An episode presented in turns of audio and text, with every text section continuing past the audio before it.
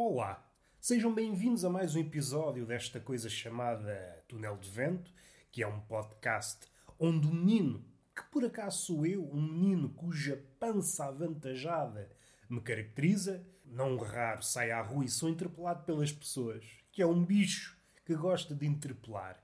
Oh meu menino, você é dono de uma pança que o caracteriza. E eu, você não me falta ao respeito. E a pessoa, você é um palhaço, pois show, mas agora temos de seguir as nossas vidas. Caso contrário, tornar-nos-emos íntimos. E cada um vai à sua vida. Porque às vezes a zaragata, a discussão, o pontapé aproxima. E nós não queremos aproximações. Sobretudo nestes tempos de pandemia. Mas não é por aí que nós temos que ir. Hoje será um podcast curto. Há muito barulho na rua, não sei se vocês conseguem ouvir, muita máquina a trabalhar, em virtude de eu estar a, a sofrer da maldição das obras intermináveis. A obra em Portugal é uma coisa que não termina.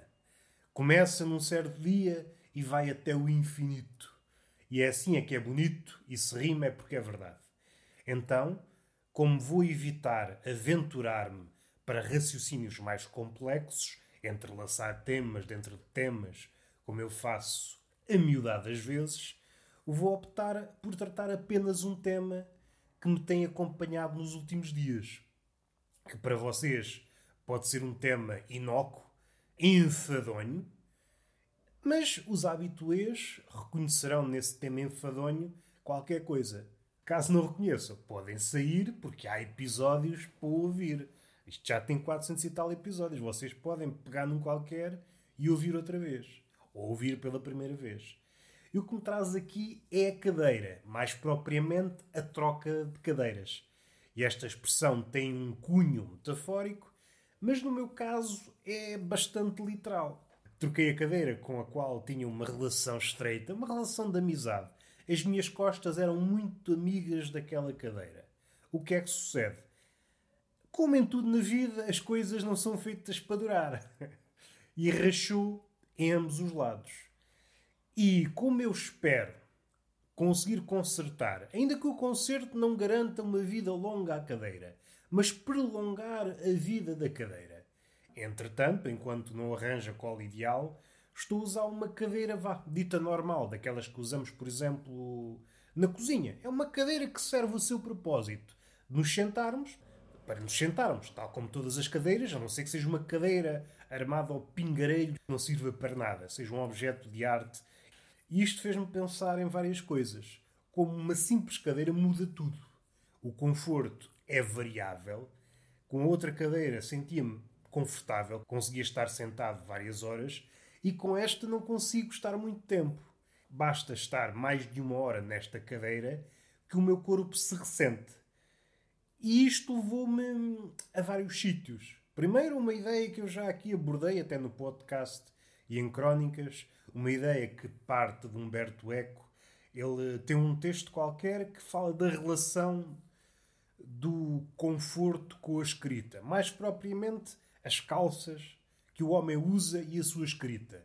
Quanto mais apertadas for, é diferente o homem usar calças apertadas ou largas e isso influencia a sua hum, escrita, a sua prosa, o seu verso, o que for.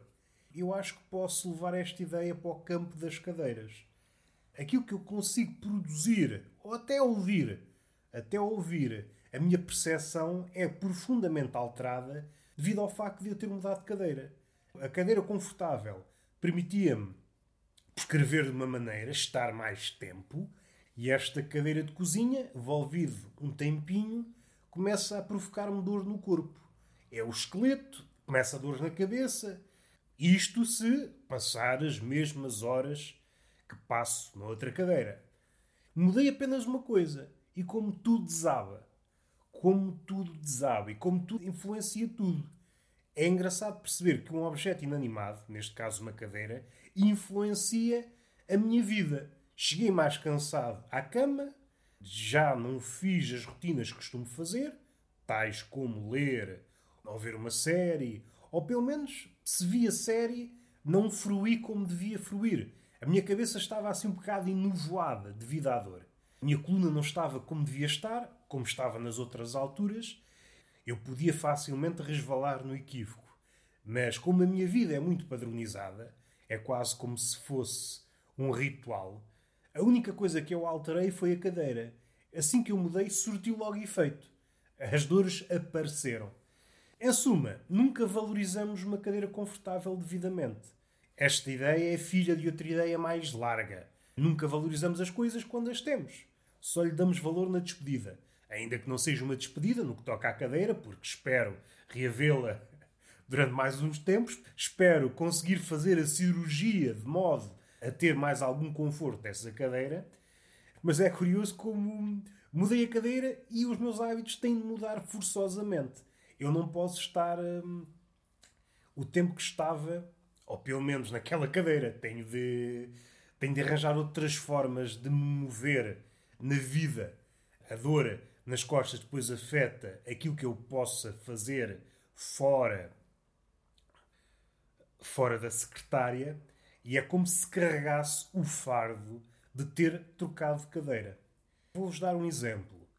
Tenho estado a fazer algumas conversas para o podcast Tertulia de Mentirosos. Por falar nisso, sem um episódio novo com o Gonçalo Patrício. Podem ouvir em qualquer plataforma de podcasts. Esta semana tenho algumas agendadas. Já moldo a minha vida a não estar muito tempo naquela cadeira, porque se passo muitas horas naquela cadeira, quando chegar à altura da conversa, vou estar todo escavacado das costas. E isso influencia o meu pensamento. Já não vou estar no meu melhor na conversa. E além disto, para mim, pelo menos, é óbvio, cada um terá o seu. Não queria utilizar a expressão relógio biológico, mas cada um movimenta segundo os seus horários. Com o avançar do dia, vou ficando mais cansado. E agora, com esta relação, com esta cadeira nova, o meu cansaço é muito maior. Tenho de racionar, em suma, de forma assim mais caseira. O que é que a gente pode dizer? Preciso de racionar a minha estadia nessa cadeira. O meu rabo não pode estar muito tempo sentado naquela cadeira. Deixa-me pensar este poder que um objeto inanimado tem. Em tudo. Seja no meu, no meu pensamento, no meu cansaço, nas minhas dores, e depois isso é uma cadeia de eventos. Cada coisa influencia outra e assim sucessivamente.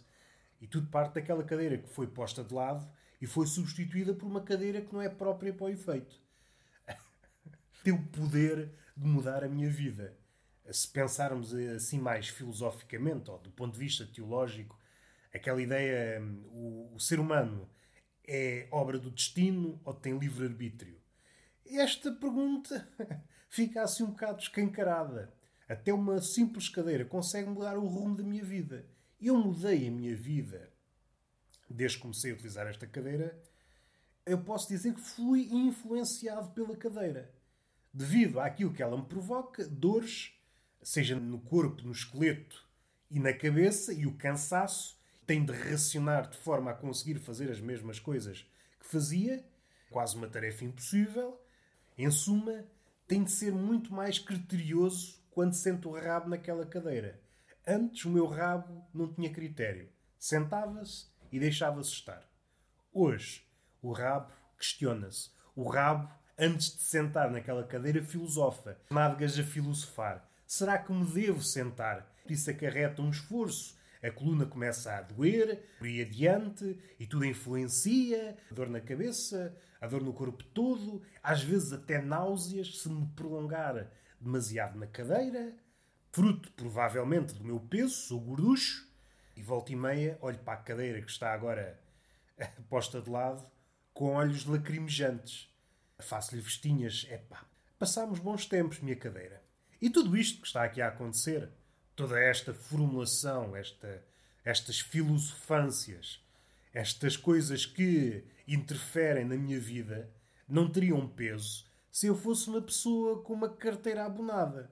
Já teria trocado por uma cadeira similar. Este episódio não teria acontecido. Se este episódio tiver algum valor, vamos supor que tem, para esta cabeça não entrar em parafuso, então é bom ser pobre. Se eu não fosse pobre, facilmente poderia comprar outra cadeira. Isto não acontecia.